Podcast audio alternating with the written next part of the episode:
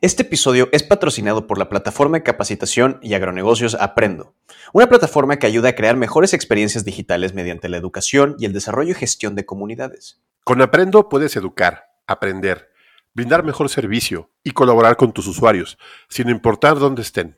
Nosotros en Agronauta utilizamos la plataforma de Aprendo para la Academia Agronauta, para traerles cursos especializados y crear nuestra comunidad con solo unos clics. Así que dense una vuelta por Aprendo aprendo.io con doble P. Y aprovechen lo que esta plataforma les puede brindar. Esto es Agronauta, el podcast donde exploramos este universo llamado agricultura. Navegaremos por las nebulosas galaxias y lejanos planetas de la producción agroalimentaria. Desde agronegocios, manejo de cultivos, producción sostenible y los nuevos avances tecnológicos. Muchas gracias Bienvenidos a Agronauta el podcast en vivo, en donde hablaremos y navegaremos por las profundidades de este extenso mar llamado agricultura. Mi nombre es Paula Rojas. Yo soy Ternatio Quiñones. Y un servidor, Gabo Furlong. Me toca el gusto de presentar a Fernando Cruz. Hola, Fer. ¿Qué tal? Hola, Fer. Fer ya es un viejo ah, amigo de Agronauta y pues de más años de un servidor, ¿verdad? Ah, quiero presentarte, Fer, nuevamente, a pesar, además, a pesar que los agronautas agrescuchas ya, ya te han, eh, ya te conocen por eh, episodios previos. Uh, Fernando Cruz Morales es socio en Grupo Soy yo. de... Fer eh, tiene ya muchos años de experiencia en políticas públicas en los sectores agropecuario y medio ambiente. Asimismo, se ha desempeñado en cargos en el sector privado, en el área comercial, en la promoción de eventos en el extranjero, realización de estudios de mercado, diseño de proyectos productivos, manejo de relaciones públicas, negociación con altos directivos. Ah, se ha capacitado en la licenciatura en Relaciones Internacionales en el TEC de Monterrey. Adicionalmente terminó con honores la maestría en Administración Pública y Políticas Públicas en la misma institución y pues nos conocimos en el diplomado del IPADE. ¿No, Fer? Así es, mi Gabo. Muchísimas gracias por la introducción. De repente cuando escucho tanto título, título, título, me siento como el Real Madrid. Gracias, sí. Oigan, pues muchísimas gracias por la, por la invitación otra vez. ahora sí que me siento como en mi casa platicando con los agronautas y qué padre, hoy que tenemos un streaming, este, que lo tenemos en diferentes plataformas. Felicidades a todos los agronautas que están haciendo esto posible. Sí, muchas gracias, Fer. Y pues la verdad tenía muchas ganas de hacer esto porque pues eh, desde la semana pasada que hubo, hace un par de semanas que hubo tanto ruido en las redes y la verdad estuvo muy, estuvo muy tensos por todo lo que se ha manejado y además que creo que como hay una película en los años 80 que se llama Cuando el destino nos alcance y creo que el destino ya nos alcanzó. Para, cuando volteamos, Gabo y yo empezamos a platicar del tema, y oye, pues vamos a invitar a Fernando otra vez para hablar de un tema. El tema de la plática que queremos hablar es ya no, antes hablamos, primero hablamos de crisis de contenedores, luego hablamos de fertilizantes, ahora hablamos de implicación de una crisis global para América Latina. Pues ahorita Paula ya está en Colombia y pues este, tenemos amigos de varias partes del mundo. Y creo que esta, esta, plática, no hay nadie mejor que tú que nos pueda ayudar con ese tema, porque la verdad estamos muy sorprendidos de todo lo que está pasando. ¿Cómo ves esto? ¿Qué, qué nos puedes platicar? Mira, te puedo platicar que hace un par de semanas primero eh, en GSMA te enviamos el primero, espero, de varios artículos sobre qué es lo que está pasando en el mundo agroalimentario y por qué tenemos hoy no solamente una inflación tan alta en México, sino es a nivel mundial. Y partimos de bueno, para los que no son economistas y para los que son economistas, quiero dar una explicación lo más sencilla posible, de que usualmente cuando una existe una crisis global como la que vivimos por el COVID, eh, existe un punto en el cual había crecimiento, se cae el crecimiento económico y después de eso toca una recuperación. Diferentes niveles de recuperación en diferentes países y en diferentes regiones, porque cada uno intentó matar las pulgas a su manera. Entonces, si, si partimos de ahí, eh, cuando las economías se van recuperando, pasamos de que demandaban poco o nada de, de, algunos productos y de repente otra vez empezaron a demandar productos de una manera normal. Entonces las plantas dejaron de funcionar, eh, los stocks se dejaron de producir, donde debería haber producción no la hubo, donde debía haber este, habido contenedores no lo sabía y total, en general se empezó a, a romper todo este ciclo productivo que había a nivel global y, este, bueno, a la hora que se vuelven a reactivar la economía todos los países, empieza a haber un proceso inflacionario. ¿Por qué? Porque antes no se demandaba, se volvió a demandar. Este, los que tenían stock, pues obviamente ah, tenían mayor demanda y pues tienen que vender los stocks al que pueda pagarlos mejor. Esa es la ley de la oferta y la demanda. Eh, en el caso de México, si vemos, vemos la actividad mensual eh, que reporta el INEGI, junto con la inflación, podemos decir que más o menos el 57% de la inflación que hoy vivimos, que vemos, se puede explicar por esta reactivación de las cadenas económicas. 57, 60%. Entonces, ¿de dónde viene el otro 40% de los problemas que es la importación de la, de la inflación. Si el 60% digo, lo estamos generando nosotros, el otro 40% viene de tres grandes factores que nosotros podemos señalar. El primero, estamos viendo que obviamente el COVID rompió las cadenas de producción y a la hora que se reactivaron, pues entonces fue un jalón, un latigazo de la producción hacia atrás en todos lados y donde debía haber contenedores, que era China, no había contenedores en China. Después de eso, donde estaban todos los contenedores, estaban saturados los puertos en Estados Unidos o estaban saturados los puertos en miles de regiones. Entonces, podemos decir que en principio no encontramos ahí un, un tema en el cual la, la, parte de la logística que teníamos muy bien armada y que habían pasado años y años construyendo una logística just in time, en ese momento se empezó a facturar. Eh, otra cosa que vemos es, a la hora que se fractura esta logística, los precios de los contenedores empiezan a subir de una manera muy acelerada.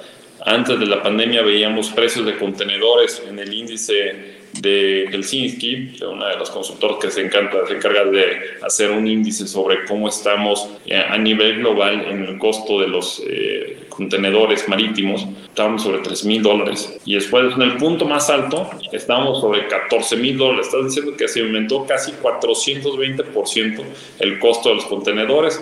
Hoy en día andamos sobre unos 10, 11 mil dólares el costo de los contenedores y pues obviamente esto sigue siendo carísimo, como dirían en el argot, carísimo. ¿Qué más ha pasado? Pues bueno.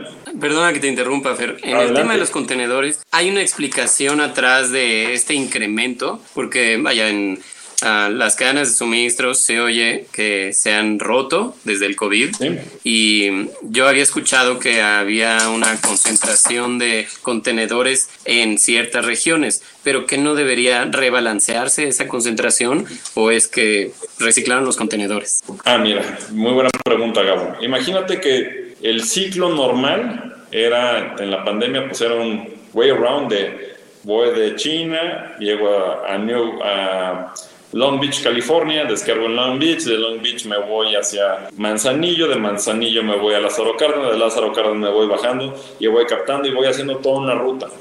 Cuando llegas y de repente te bajan el switch, que eso fue lo que pasó en el, cuando empezaron a hacer las medidas de contención en China, pues cerraste todo y dejaste muchos contenedores parados en China. Y en lugar de tener ese ciclo, que tú ya lo tenías de la bajadita y que subía después por Oceanía y subían otra vez los contenedores, o de Estados Unidos se regresaban cargados hacia el otro lado con desperdicio, para hacer ese ciclo, y que tenías, sabías que la rotación de los contenedores iba a estar más o menos normal. Entonces empezaste a dejar contenedores en los puertos que no, no necesariamente tenía salida, que te llevaba a China, hacia Estados Unidos o hacia los lugares donde realmente se producen los productos. Entonces tenías por un lado mucha mercancía en el puerto que estaba esperando contenedores y había barcos que tenían que ir a recoger todos los contenedores vacíos, sí pasó, y llevarlos otra vez hacia China. Entonces sí fue un desbalance total de, las cosas que otra vez tenías una logística armada just in time para que los contenedores estuvieran en el tiempo que deben estar en los lugares que deben estar. El gobierno chino también se dio cuenta de eso, de ese gran problema y se puso a construir, a echar a andar plantas otra vez que tenían parados de contenedores.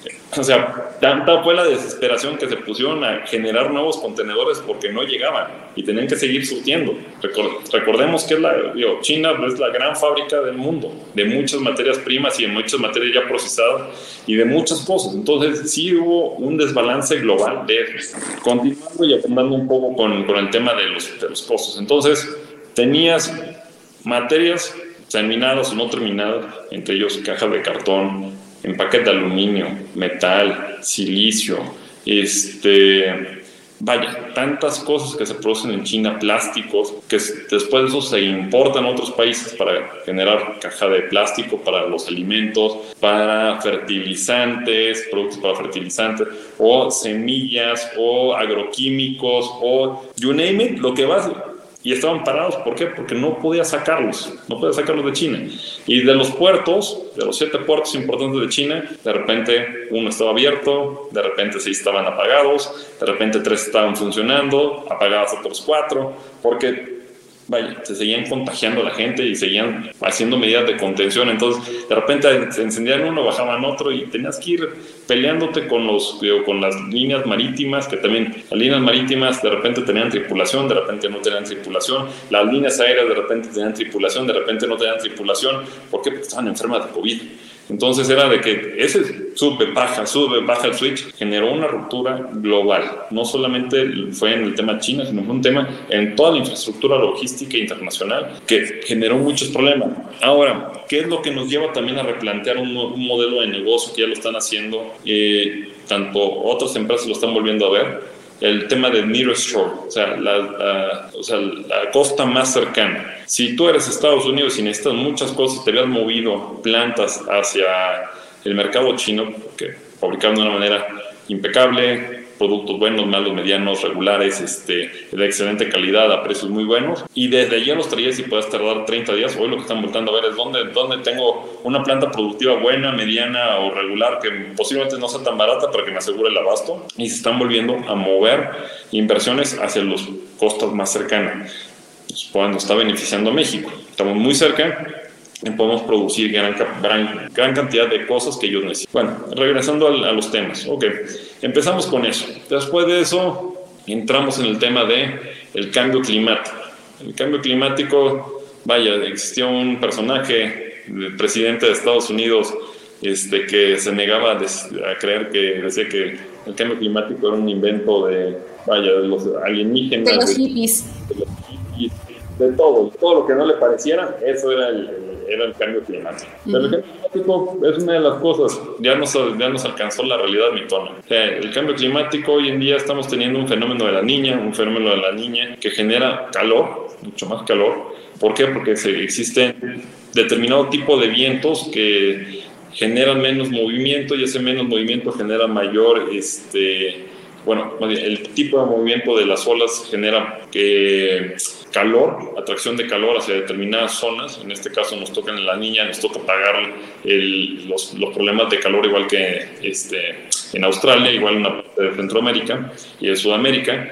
Y si lo vemos en el tema netamente agronómico, cuando tú empiezas a tener un determinado incremento del calor, existen curvas en las cuales de repente el calor en algunas zonas te va dando mejor rendimiento en determinado tipo de plantas, pero hay otras en las cuales a mayor calor te va dando una curva decreciente, entonces te va afectando los rendimientos. Y esto lo pongo en perspectiva, ¿por qué? Porque de pasar posiblemente de un millón, de 1.200 millones de toneladas de maíz que se producen alrededor del mundo, se esperaban casi 1.250, el estimado fue bajando. ¿Y por qué? Porque le empezó a pegar esta sequía a Brasil, que tuvo que bajar 20 millones de, toneladas de maíz de su estimado. Le pegó en el tema también Argentina, en el cual le pegó también fuertemente con un 17% en la reducción de la, de la soja o de la soya. Entonces vemos que pues obviamente el cambio climático también tiene y afecta de una manera importante la generación de materias primas, en este caso de, este, de granos, pero no solamente en granos, si nos vamos también al tema de, este, bueno, en Colombia, Pablo lo debe saber muy bien, digo, la altura y el clima para producir aguacate o palta, dependiendo del mercado en el que estemos, eh, es muy bueno en Colombia. Pero también el hecho de tener el aguacate es una planta que no le gusta ni mucho calor ni mucho frío ni mucha humedad. Entonces, si tú empiezas a ver que de repente te empiezan a subir el clima, la temperatura en Colombia, que tiene una altura muy parecida a la que puede tener Michoacán, sobre 1400 metros de altura, con una lluvia más o menos, un poquito más alta de lluvia que en, México, entonces el aguacate pues empieza a estresar y dice, oye, pues qué calor, y deja de producir la misma biomasa que produce en condiciones normales. Y también, si se eleva el calor y tuvieron por ahí alguna lluvia intermedia, en, Colombia, eso te genera humedad, te genera humedad con, esa, con ese calor, lo único que te va a generar van a ser hongos y hongos que te van a impedir que la fruta se pueda exportar o se pueda comercializar o se pueda cortar. Entonces, tenemos por ahí otro de los grandes efectos, malos efectos del cambio climático en este, en este tipo de, de cultivos.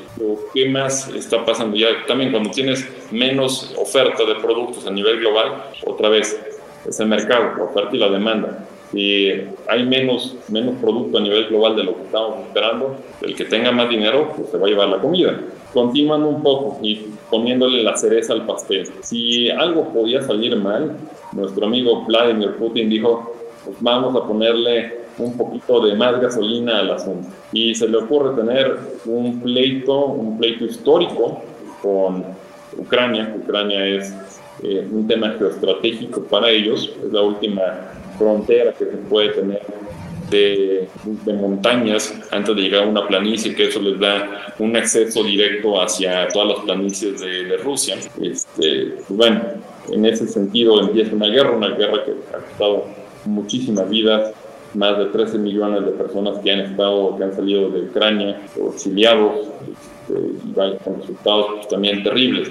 Pero en el tema de alimentos, ¿cuál es el resultado también terrible? Estamos hablando que esa zona produce y comercializa el 20% de los granos a nivel mundial.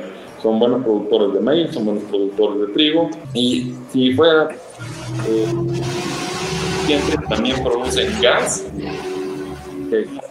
amoníaco y amoníaco es igual a urea y a fertilizante. Entonces, los amigos generaron una inestabilidad en la producción de gas, puso nerviosos los mercados, se incrementó el precio del gas, se incrementó el precio de, eh, bueno, en general de toda la matriz energética, de gasolinas, petróleo, gas, gas natural y empezó a generar también una inflación que obviamente todo eso nos repercute a todos nosotros. Y si se incrementa el gas, se incrementan los fertilizantes.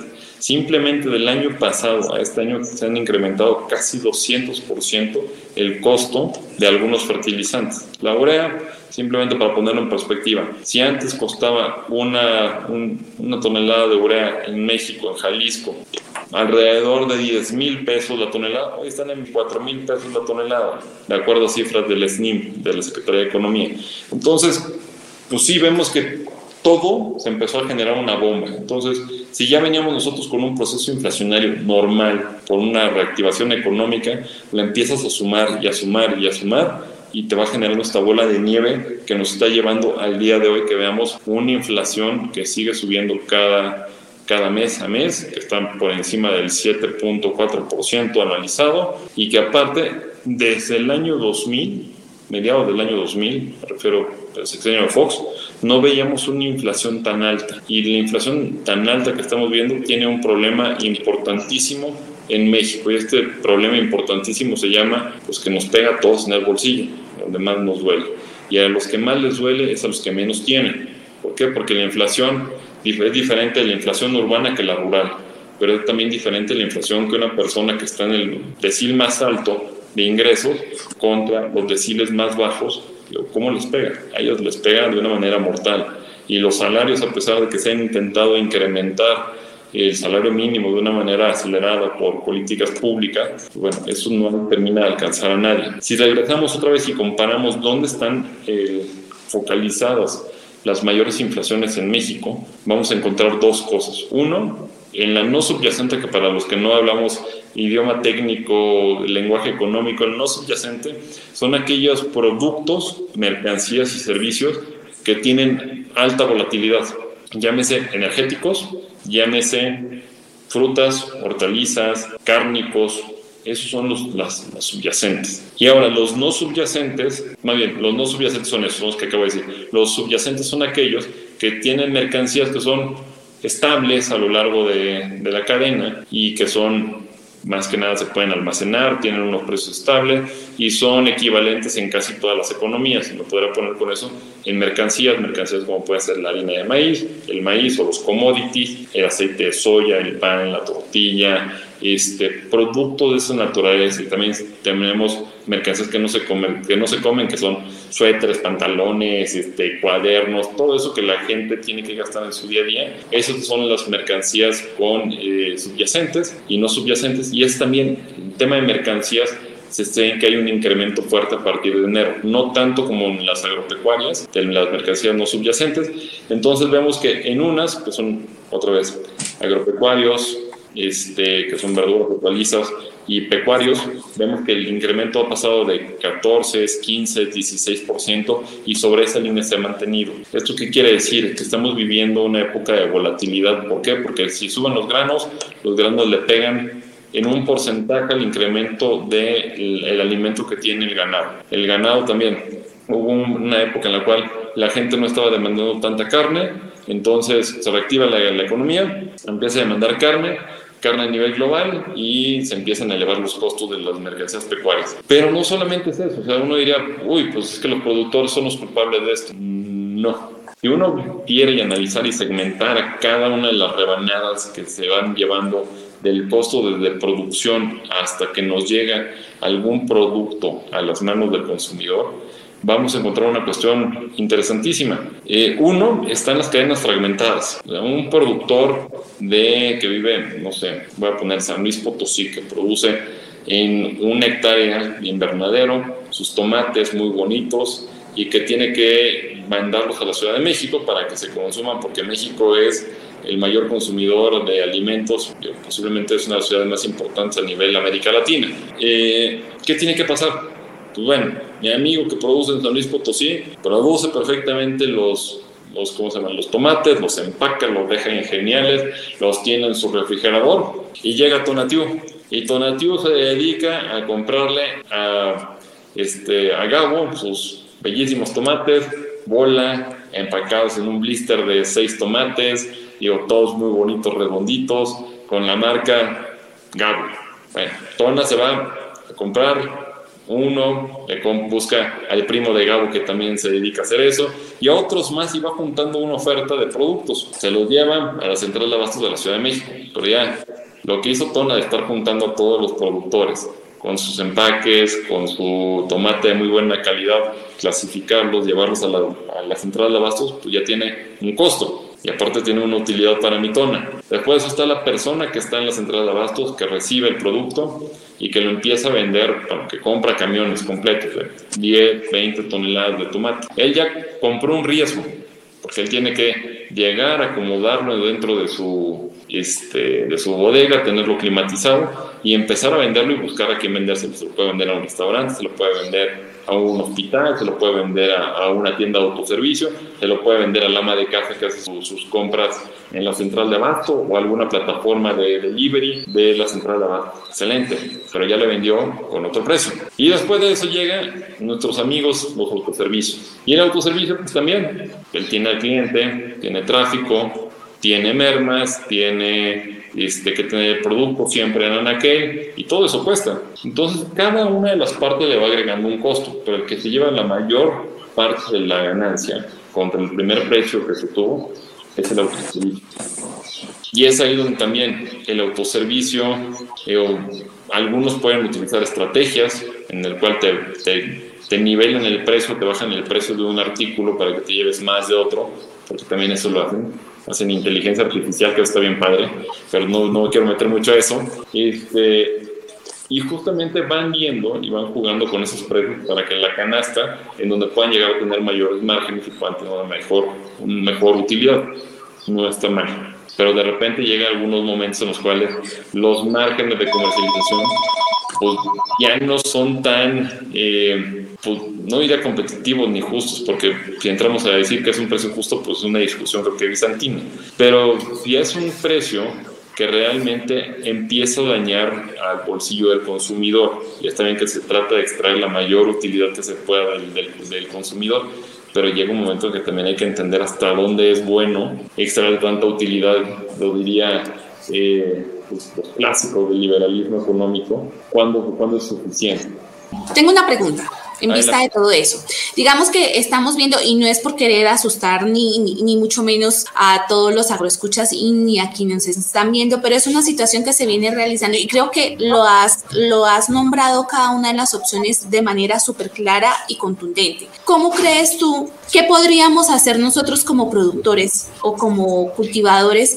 ¿Qué, qué puede hacer un productor o un, un cultivador de a pie ajustarse, poderse ajustar a estas situaciones? Mira, lo primero que te diría es, ok, lo que son insumos, como son temas, como tú bien lo decías, exógenos, externos, que no puedo yo, o sea, el que vende la biotecnología, por más que le diga, véndeme más barato, pues no, este es mi precio. El que vende el fertilizante, pues te va a decir, no, pues este es mi precio. Pero ¿qué pasa si de repente los productores también, y lo he visto muchas veces, se les olvida que si juntan, se junta su compadre, mi primo, mi sobrino y todos los demás, y producimos medianamente lo mismo o cuestiones similares, pues no es lo mismo que lleguemos 10 a comprar 10 toneladas de fertilizante a que llegue yo solito y quiera solamente comprar media tonelada de fertilizante. No es lo mismo que yo llegue, que tenga, que me haya preparado, que me esté preparando con líneas de crédito, pues a un financiamiento adecuado, también las tasas de interés han estado subiendo, y querer este, comprar con ese dinero en mano pagarle líquido, que decirle al que me vende el fertilizante o la semilla, dame crédito. ¿Por qué? Porque al final de cuentas ellos, pues aparte de que te están vendiendo y te están llevando tu margen de intermediación por el producto que te están vendiendo, te están a la hora que te están metiendo un crédito, te están metiendo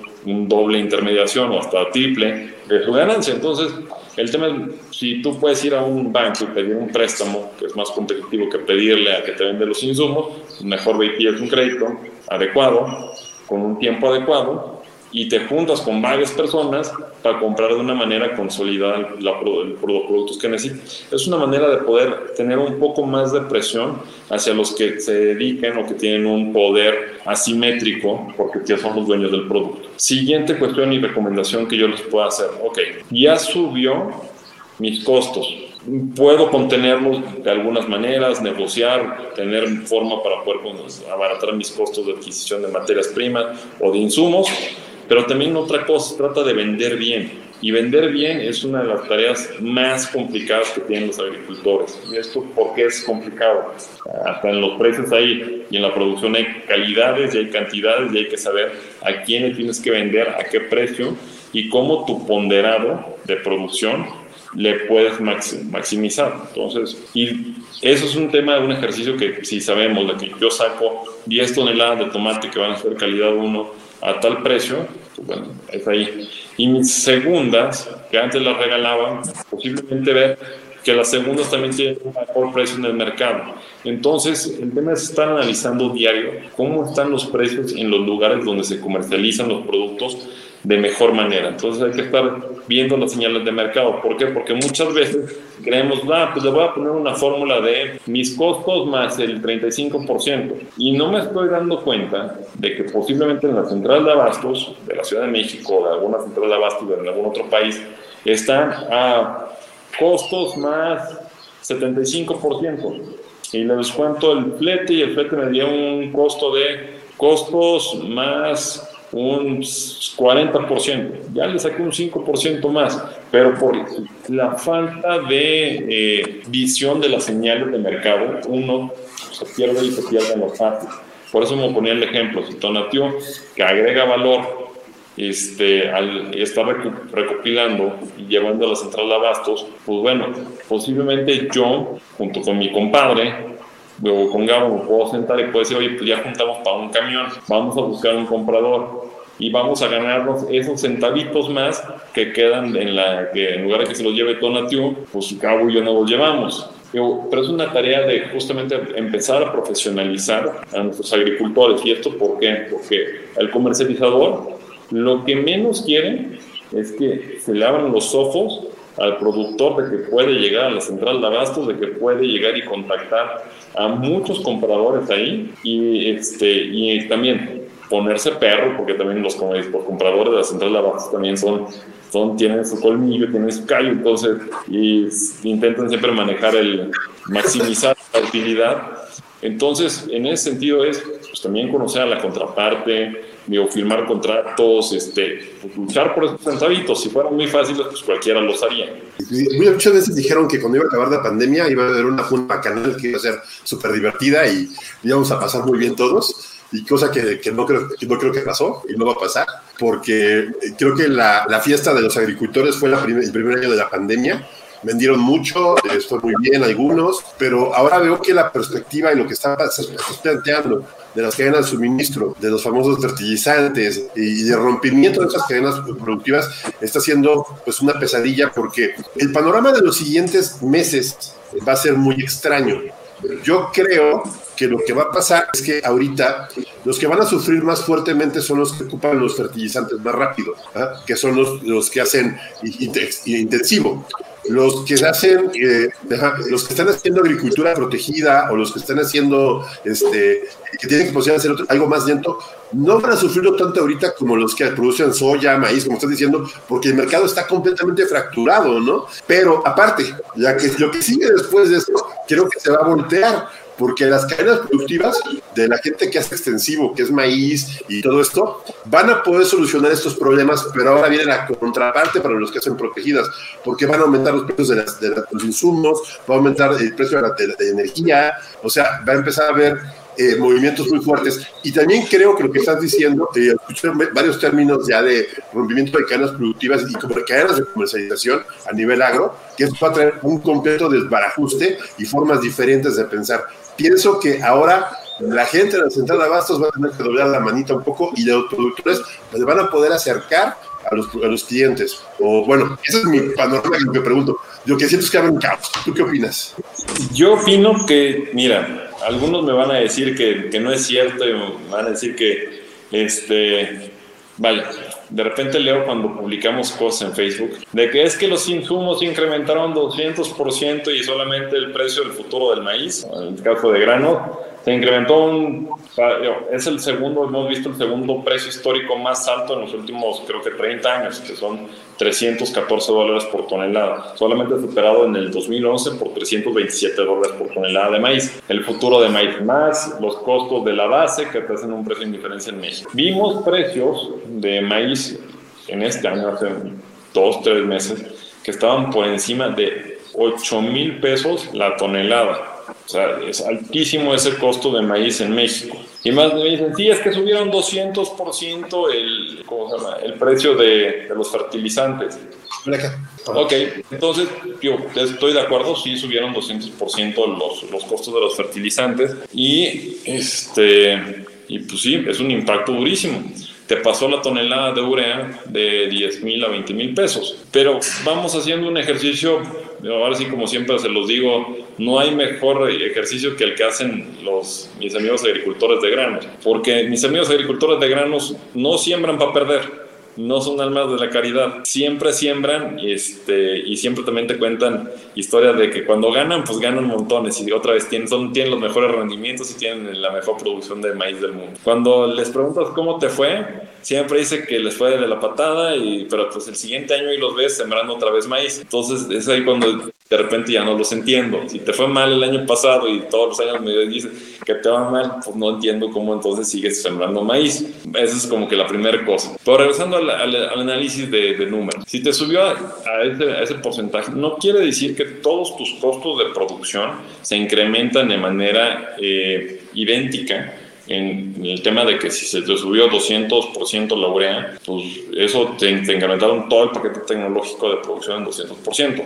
Y si te digo que tienes un precio hoy de 8 mil pesos la tonelada y tienes un rendimiento de eh, posiblemente 10 toneladas por hectárea en el caso de Sinaloa o en el caso del Bajío, tuvieras unas 8, 6, 8 toneladas, pues estás hablando que tienes entre 64 mil y 80 mil pesos de ingreso por hectárea. El costo, que también me van a decir, es que mis costos no son esos, ya es que mis costos, costos que podemos agarrar de FIRA, que son una referencia, no quiere decir que estén bien, que estén mal, que sean tus costos, los costos de un costo de alguien o de una muestra representativa del campo este, para producir maíz. Te pueden llegar a costar, ¿qué? 40, 50 mil pesos la hectárea ya con todo el ajuste, sigues teniendo 30 mil pesos de utilidad por hectárea, que posiblemente antes no tenías esa utilidad por los tan buenos precios que pudiste haber agarrado y si cerraste una cobertura de precios, pues te fue soberanamente bien y seguramente digo los que hicieron eso van a estar intentando comprar o que ya están cambiando ahorita sus camionetas ya están dando el apartado de sus camionetas nuevas en la, porque quiero la Raptor, quiero la Lobo, quiero la Cheyenne, o sea, todo eso yo lo quiero, este, ¿por qué? Porque sí hubo utilidad y va a seguir habiendo utilidad a pesar de que los, se te incrementaron los precios. Vemos tema aparte de granos, vemos a mis amigos del aguacate y vemos que una hectárea de aguacate hoy está carísimo el tema del aguacate. Está llegando a 140 pesos al consumidor final y podemos ver y encontrar precios de primera calidad de exportación, 50 pesos el kilo de los calibres grandes. Pues siguen dando precios que posiblemente no habían visto en su vida en precio de huerta. Y si ahora todo eso le va sumando la cadena, porque también los del aguacate le dan gran parte de la de, su ingreso hacia el productor primario, estamos viendo precios que posiblemente nunca habían visto y nunca habían tenido. Vemos los precios de la zarzamora, vemos el precio del arándano, que son precios históricamente altos y que, pues vaya, no los habías visto. Vemos a los productores de agave que pueden sacar un millón de pesos por hectárea de utilidad. Entonces, Tío, sí, ellos tardan 4, 5, 6 años en tener su utilidad, está bien. Pero estamos viendo precios hoy en día y utilidad y ingreso para los productores muy buenos, en casi todos lados. Vimos también el tema de cárnicos, que tuvieron muy buenos precios los amigos de pollo, muy buenos precios en el tema de los amigos de cerdo, de red. Entonces, creo que sí hemos visto buenos momentos de precios y ingresos en esta, en esta pandemia para este sector, que otra vez si no fueran buenos precios, no estaríamos creciendo a la velocidad del sector primario y la agroindustrial, con el cual está creciendo mucho más rápido que la economía en su conjunto y mucho más rápido que otros sectores, y que fue la menos golpeada durante toda la pandemia. Entonces, si me pregunta, oye, ¿les fue mal? Yo creo que la pandemia y todos estos años de, de inestabilidad económica les ha ido muy bien pero otra vez, ellos no tienen toda la culpa o no son responsables del 100% de la, de, de la variación o de lo que la inflación que se vive. Lo que se vive son esa fragmentación en la cadena, esa agregación de valor en cada una de las etapas y de repente el que tiene al consumidor, que es lo más importante, que es el anaquel y el consumidor, es el que dicta el precio final. Y es ahí donde justamente la política pública de México debería estar haciendo algo, debería estar viendo supervisión, no solamente política pública de, de México, sino a nivel global. Debería estar supervisando las cadenas de comercialización. Es una de las cosas muy importantes y actividades que debería estar haciendo el gobierno. Sí, Gabo. Creo, creo que has uh, tocado un punto importante. ¿eh? La pregunta de Pau sobre qué hacer desde el punto de vista de los productores y con la explicación que nos has dado, parecería que pues las implicaciones de esta inflación importada que nos has explicado, eh, pues primero leyendo el artículo de GSMA y ahora en el, en el episodio, eh, seguiría la pregunta de, como consumidor, ¿qué pudiéramos hacer para prepararnos ante los próximos meses? Mira, Gabo, se nos olvidó una cosa muy importante y es la sabiduría de la historia. Cuando nuestras abuelitas, mamás, digo, cocinaban para nosotros. Si te acuerdas, había una rotación amplísima de el plato del buen comer en nuestra casa. No todo el año teníamos aguacate en nuestra casa para comer guacamole. Sí, había era de temporada. Pero cuando no había, pues yo me acuerdo y hacía calor y mamá podía hacer este, verdolagas, chayote. Eh, vaya, me tenían, digo, teníamos lechugas o acelgas, si no había lechugas, muchas cosas que eran de temporada y que estaban a precios relativamente baratos y asequibles. Digo, como, ¿por qué salió el tema de, de, la salsa de los taqueros que decían que era como guacamole? Que literalmente lo que lleva es calabacita cocida, tomatillo verde este, y otros chiles. Que en esa época estaba bien caro el, ¿cómo se llama? El, el aguacate, o no había aguacate. entonces, pues, Taquero tenía que seguir vendiendo y tenía tener que tener una salsa de, para mole. Y era lo que hicieron, pues por eso salió ese invento. Entonces, se nos olvidó que, digo, el tema es, perdón, mi perro, eh, tenemos esa parte en la cual se nos olvida de que la alimentación es estacional, digo, responde a ciclos productivos, a justamente incrementar el número de opciones o de abasto a nivel global. Pero pues eso es forzar digo, la naturaleza y forzar las cadenas de distribución. Entonces aquí el tema es, hay que recordar podemos encontrar otros tipos de productos muy buenos, muy asequibles para recomponer nuestra canasta y seguir comiendo de una manera muy bien a un precio moderado. Fíjate, fíjate, Fer, que ahí tocas un, punto importante y creo que lo hemos venido reiterando en algunos, en algunos episodios de Agronauta, y es el hecho de que em, consumir productos de temporada, consumir productos de cercanía, incluso armar tu propia huerta pueden ser las cosas más simples que puedes hacer como, como consumidor para soportar o afrontar este reto que estamos. De ahí en adelante empezamos a tirar la hebra y nos vamos escalonando. Entonces, el hecho de que los productores puedan tener en cuenta que hay alternativas ancestrales, que hay producción de bioinsumos, que puedes hacer, es pensar fuera de la caja para lograr eh, atender esta situación. Pero desde ese punto de vista, tú como, como economista, digamos que el, panorama, y, de repente retomando un poco la pregunta que te hizo Tona, ¿cómo se ve, digamos que la cercanía? Porque tú nos hacías un, comentario ahorita y es que sí, es cierto que los costos han sido súper altos, pero también es cierto que los, que los precios de venta también han sido súper altos y debería estar equilibrado para los productores. Pero bueno, de cómo hicieron los productores para cubrir ese, ese espacio, ese, ese vacío que estaba, se valieron de plata. O sea, son muchas condiciones y entiendo que analizar toda esta información en, este espacio tan, tan corto, pues es, es un reto, pero...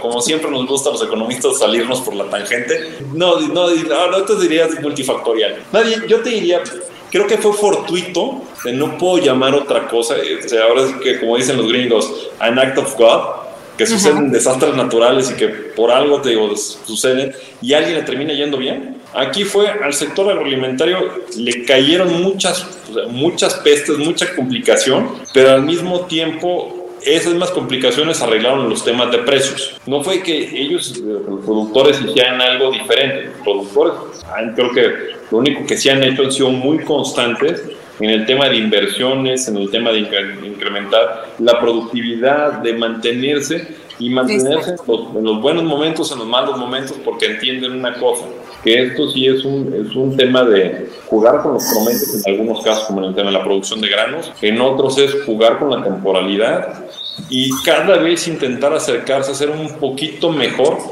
a lo largo de persistencia, persistencia, persistencia. Lo que estamos viendo es un tema coyuntural, no es un tema de que ellos hayan hecho algo diferente o que se hayan puesto más, o que sí lo están haciendo, están buscando nuevos mercados, están buscando mejores formas de comercialización, pero es un proceso, un proceso que han venido desarrollándolo baby step todos los años y que hoy lleva a que México sea uno de los mayores potencias a nivel global de producción de alimentos y comercialización.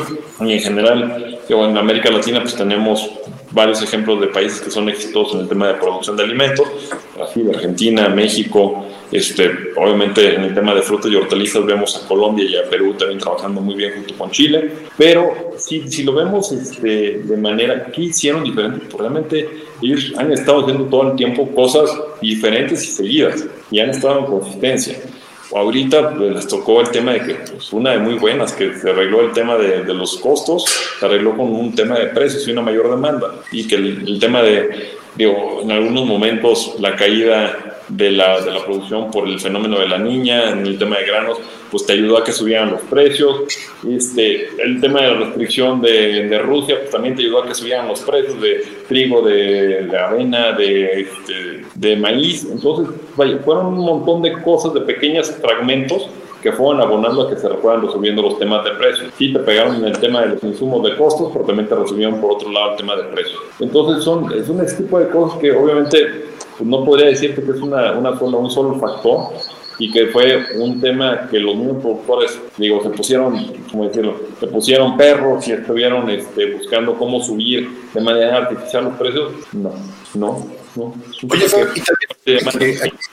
tengo, tengo, una, tengo una, una, cosa. La semana pasada tuvimos una plática, un episodio con, una, con, con Grace Bravo de Mexican Flavors este, con ella pues, la presentó hoy, muy, muy interesante. Ella está teniendo un boom ahorita de exportación a Estados Unidos. Es bien interesante lo que nos plantea ella, porque dice que ahorita, como están cerrados los, los, las exportaciones de Asia y están teniendo problemas las, las exportaciones de, Europa a Estados Unidos, pues los que tenemos una, una, fuerte oportunidad, en este caso somos México y obviamente también, eh, también este, Sudamérica eso me llama, a pensar que si es una crisis, y como dicen los, japoneses, crisis oportunidad, y lo que estás diciendo tú, entonces, para asumir todo esto y ponerlo en una sola línea es, doctores, pónganse las pilas porque hay una gran oportunidad tienen la sartén por el mango para exportar, pero tienen que abrir los ojos y buscar oportunidades que no están tan visibles, que tienen que empezar a buscar créditos baratos, gente que los apoye, porque dinero hay, o sea, dinero hay que buscarlo, en este dinero, en, este, en esta época del universo, de, de la estrella de la humanidad, hay mucho dinero, y ahorita con la crisis hay que moverlo. Entonces, si ellos hacen un buen paquete y se superan su producto, su empaque, su etiqueta, su valor agregado, lo que pueden hacer es acceder a estos mercados, tanto nacionales como internacionales, como Estados Unidos, que es muy consumidor, porque ellos también tienen un problema y tienen una visión ahorita que están diciendo.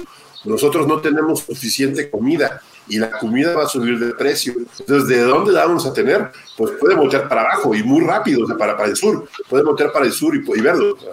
Claro, mira, Tona, te voy a decir una cosa. Cuando se firmó el tratado en 1994, el, el Telecam, todo el mundo vaticinaba que el agricultor en México se iba a morir porque no podíamos competir con la gran tesorería de Estados Unidos en los subsidios agrícolas de, este, que tienen nuestros competidores en Estados Unidos. Fue la primera tesis y primer error grande. ellos tienen mucho dinero y pueden imprimir la maquinita del dinero y pueden darle lo que quieren y regalarle a los agricultores lo que se les pegue la gana. Hasta ahora. Hasta no, y siguen dando. De hecho, viene ahorita un nuevo paquete. Macroeconomía pura y dura. Exacto, vienen ahorita nuestros amigos del paquete económico de Estados Unidos, Biden ya anunció, y le va a meter otro trancazazo de lana a la agricultura justamente para intentar incrementar la producción de alimentos y garantizar este tema de una, una soberanía, bueno, no soberanía, una, un índice alimentario, digo, suficiente para aquellos. Autonomía, ¿no? No, no autonomía porque no existe ningún país que pueda ser bueno en producir todo lo que, lo que consumen. Eso es una falacia que hay algunos aquí que la repiten y que quieren llegar a la soberanía alimentaria. Son puras jaladas, pero bueno, no me quiero desviar en ese tema. El tema importante y es, ok, México demostró que es muy competitivo en la producción de frutas, verduras y de productos de proteína animal. Barato, por diferentes cuestiones, entre ellas, como dice la Universidad de Salamanca, lo que la naturaleza no te dio, Salamanca no te lo va a prestar. Y México tiene un clima excepcional para producir frutas, hortalizas y para producir este, ganado y proteína animal. Por otro lado, no somos buenos produciendo granos, pero nuestros amigos de Estados Unidos son muy buenos produciendo granos, nos envían materia prima, nosotros le, agregamos valor y ese valor se lo regresamos en cortes de carne, en pollo, en cerdo, se lo, exportamos a Japón, lo exportamos a muchos países. Entonces, por ese lado, nosotros tenemos una, siempre hemos tenido esa competencia o esa, esa parte de competitividad que hemos aprovechado, aprovechado en la cadena, que somos los líderes de exportación de aguacate hacia el mercado de Estados Unidos, somos los líderes de exportación de pepino, de pimiento, de berries. O sea, si tuvieras el 80%, 60% de las frutas, perdón, de las hortalizas, y el 80% de las frutas que se consumen en Estados Unidos que se importan, son de México. Y esto porque no es porque una razón, aparte de que tenemos ese potencial, es porque estamos a 18 horas en camión de llegar a la frontera. Nuestros amigos de Colombia tienen que pasar 5 días, 6 días aguacates congelados que tienen que llegar para llegar al puerto en Estados Unidos y de ahí descargarlos. Los amigos de Perú les pasa lo mismo. Tienen que volar sus berries, digo, los berries de Perú, muchas más horas para poder llegar hacia Florida o llegar hacia Texas y después nosotros somos, llegamos en camión y llegamos uno tras otro, uno tras otro, uno tras otro, en una de las eh, fronteras más porosas que es justamente con Texas y también con la vía de Nogales, Arizona, en la cual podemos estar abasteciendo todo el tiempo productos porque también los demandan allá. Hay demanda, hay oferta aquí en México, entonces siempre hemos sido muy competitivos en eso, Tona. ¿Cuál es el siguiente paso que tiene que pasar? Y lo regreso al tema. El comercializador que está en la frontera, el broker, eh, ese bodeguero internacional que es el que le dejas el, producto, él está feliz con que se lo dejes ahí. Él lo que menos quiere es que tu productor te pongas de acuerdo con otros de tus amigos y pongas una bodega en frontera. Y que tú después vayas y le toques la puerta a Costco, a Lublo, a Kroger, a este, al Whole Foods, o sea, a todos ellos, ellos no quieren que tú les toques la puerta, porque ellos quieren que el negocio siga siendo el intermediario que van a hacer la última milla y entregárselo al serie y ganarse una lanita más. Si otra vez el productor empieza a tocar de manera directa, ir a buscarlos a ferias, ir a buscar estas ferias virtuales hoy en día que también están sucediendo.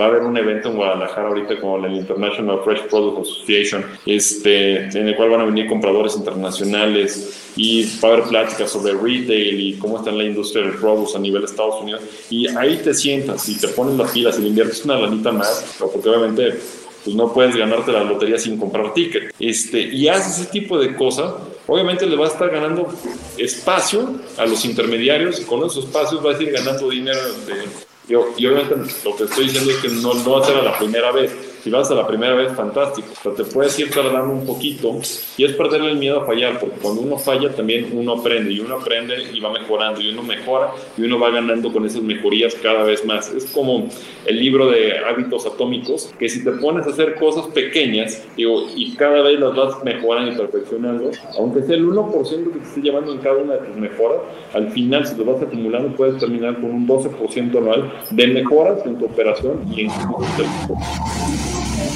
Paula, tenías una pregunta. Sí, y, precisamente desde el punto de vista, eh, eh, Fer, desde, desde tu grupo, es decir, desde el grupo consultor de mercados agrícolas, que digamos que ¿cuáles serían las recomendaciones para, para, los productores agrícolas? Es decir, cuando hacen ustedes el análisis y, todo, y, está claro que si no vemos todo el panorama completo y si no, no estamos pendientes de analizar esa información como bien tú lo has reiterado a lo largo de la conversación, pues nos estamos perdiendo de oportunidades y no tendríamos elementos para pensar fuera de la caja. O sea, estaríamos haciendo siempre la misma cosa y metiendo la pata de la misma manera.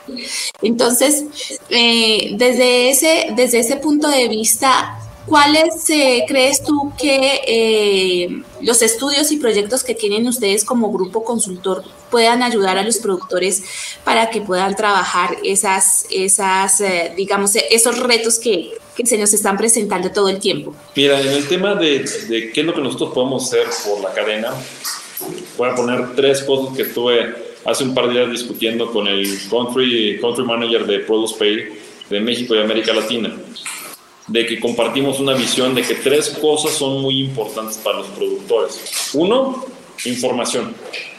Eso es lo que GSMA se dedica, generar información de mercado para que sepas, uno, cómo se está vendiendo, dónde se está comprando, cuáles son los márgenes que cada uno de cada parte de la cadena está teniendo y cómo están los temas de importaciones, exportaciones y la, la gran foto de la producción global de alimentos. Esa es la parte de información que nosotros hacemos. Dos, lo que también discutía con Claudio es un tema de liquidez y el tema de liquidez es buscar a estas empresas y no tenerle miedo al papeleo y a transparentar cuánto es lo que gana tu empresa, porque también es un tema de que uno cuando de repente le entrega los estados financieros al, al banco, pues uno tiene miedo de que, oye, pues me siento invadido, me siento invadido porque le estoy entregando, pues van a saber cuánto gano. Sí, pero también digo, el tema es que necesitas saber cuánto ganas y cómo estás manejando tu empresa para saber que sí te pueden dar un crédito y que te va a pagar y que realmente estás teniendo esa producción estable y confiable para poder repagar tu crédito. Y tres, lo más importante es encontrar marketplaces o lugares donde los productores se pueden encontrar. Sí, también es importante iniciar con el tema de exportaciones y comercialización con un gran comprador pero también hay otros volúmenes que posiblemente no los tienes comprometidos y que los puedes llegar a comprometer de manera directa con alguna cadena de autoservicio. Ese es el, creo que el sueño de todos los, los grandes y pequeños y medianos productores de toda América Latina, de poderle vender a estos Walmart, de venderle a estos Costco, a estos Whole Foods, a estas grandes empresas que pagan bien porque saben y esperan un producto de calidad y también tienen algunas normas que son estrictas y que te tienes que preparar. Pero si tú pones esos tres pies dentro de esta ecuación, esos tres factores dentro de la ecuación, seguramente el productor le va a ir bien. Pero es otra vez, hay que perder el miedo, uno, a fallar, que fallando se aprende.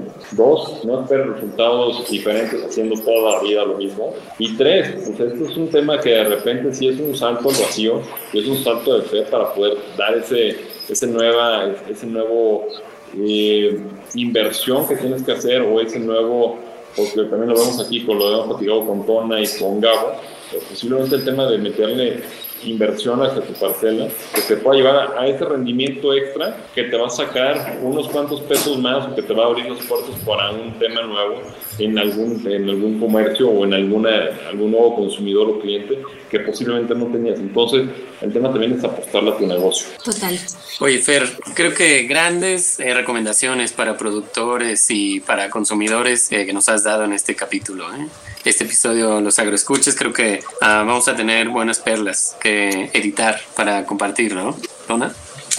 Claro, bastante bien. Fer, pues yo creo que nos encaminamos al final, llevamos una hora hablando aquí, está bastante interesante, creo que nos podemos llevar varios días. Y yo creo que esto, como decimos la vez pasada, Fer, se tiene que repetir de nuevo porque sí hay mucha información y sobre todo de que nos llamó la atención de que la última vez que hablamos eh, ahorita, otro panorama completamente diferente. No tendrá más de Sí, y yo espero que, que pues sí, es el tema de la guerra todavía no estaba, estaba definido, no estábamos con temas tan, tan fuertes, no se habla de crisis alimentaria. Yo, yo, la verdad, sí, esta película de terror se ve poco a poco y se ve por etapas, pero creo que hay una buena historia abajo y de buenas historias de producción. Y este y pues qué bueno que los que los agroescuchas pues van a poder este escucharnos. Y yo creo que Fer si, si vamos este vamos concluyendo yo creo que danos como diría el que no vino este, en una frase eh, de no más de, de, dos de dos minutos que nos puedas decir tus conclusiones de esta plática y ya para y, y cuando nos compartas tus contactos. Mira, claro que sí. Yo creo que lo primero es que cuando de repente leo varios artículos y temas catastróficos de algunos organismos internacionales que dicen crisis global de alimentos. No es que no haya alimentos, que sí se redujo el volumen que había y lo que se está haciendo es un tema de precios. O sea, alimentos hay, alimentos va a haber y hay suficientes para alimentar a la población mundial. Obviamente tenemos un tema con, con, África, posiblemente que es, no hay tanto abasto en esa región como uno quisiera, pero sigue habiendo alimentos y el tema es precio. Y para los temas de precio existen muchas formas de poder atender a la, a la sociedad. lo primero que hay que tener y razonar es cuáles son las fuentes de este incremento, entenderlo, no caer en pánico, o porque literalmente esto, la solución va a venir por un tema natural, la naturaleza que va a restablecer sus ciclos productivos, vamos a tener después ya pasando el fenómeno de la niña, otra vez eh, ciclos normales, vamos a tener eh, producciones normales que se van a estar restableciendo poco a poco.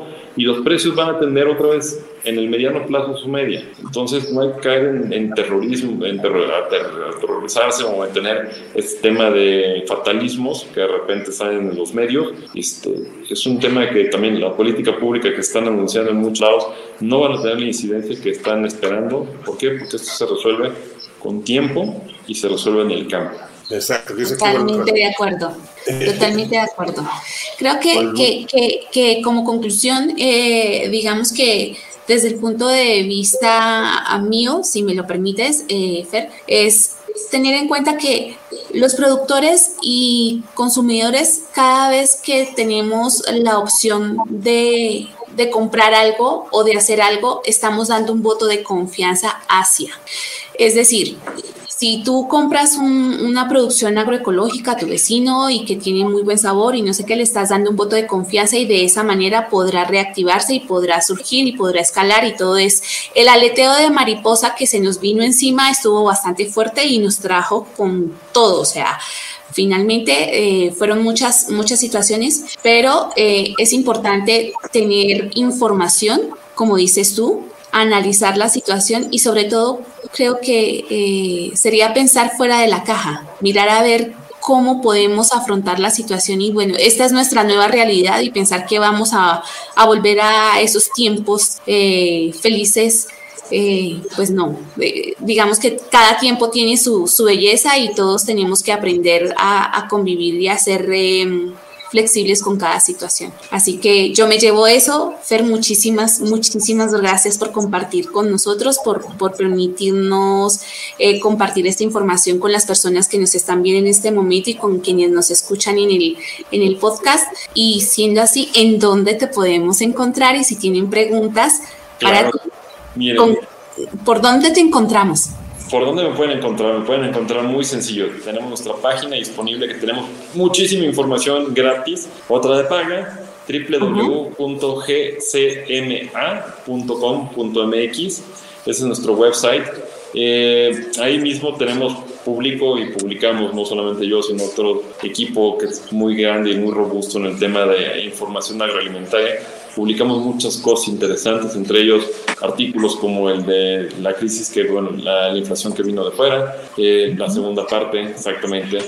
Gracias por, por el, el, el banner. El banner. Dos, el que quiera encontrarme, por favor, ahí dentro de nuestra página se puede suscribir al mailing list que tenemos y dos o tres veces por semana les envío las noticias directamente o los temas más relevantes desde nuestro punto de vista de GSMA, entonces ahí pueden encontrar mucha información también. Tres, el que quiera, este, bueno, enviarme un correo directo es fercruz arroba gsma.com.mx, mi correo electrónico. Y ya los que quieran echar chorche y plática y todo lo demás, y de repente están en desacuerdo conmigo, está ahí en Twitter como Fernando A. Cruz Morales. Cruz M. Pro. Perfecto. Y vamos a dejar entonces para, para la descripción del episodio eh, tus, tus, datos, tu información para toda la gente que esté interesada. Y qué bueno que se suscriban porque la información siempre va a ser una buena alternativa. De nuevo, Fer, Muchísimas, muchísimas gracias, por, por, este tiempo. Muchísimas gracias a las personas que nos acompañaron. Muchísimas gracias a las personas que nos van a escuchar, que nos escuchan. Y gracias por el voto de confianza. Tona, Gabo, de verdad, muchas gracias. Ha sido una charla súper genial, como siempre. Gracias a todos. Sí. buenas tardes a tu auditorio. No se olviden de escucharnos en nuestras redes sociales como Agronauta MX y no se olviden de la Academia Agronauta. Ahí vamos a subir este video también. Va a quedar ahí, eh, va, a estar también en nuestras redes sociales de YouTube y de Facebook. Pero pues de todos modos, Fernando, otra vez, cuando haya otro movimiento en la crisis, te vamos a volver a Encantado. Y ojalá también pueda acompañar mi socio Juan Carlos en Naya, que también, digo, digo, para que también esté con nosotros. Gracias. Gracias, Nos despedimos. Un abrazo. Gracias, gracias a todos por estar. Bye.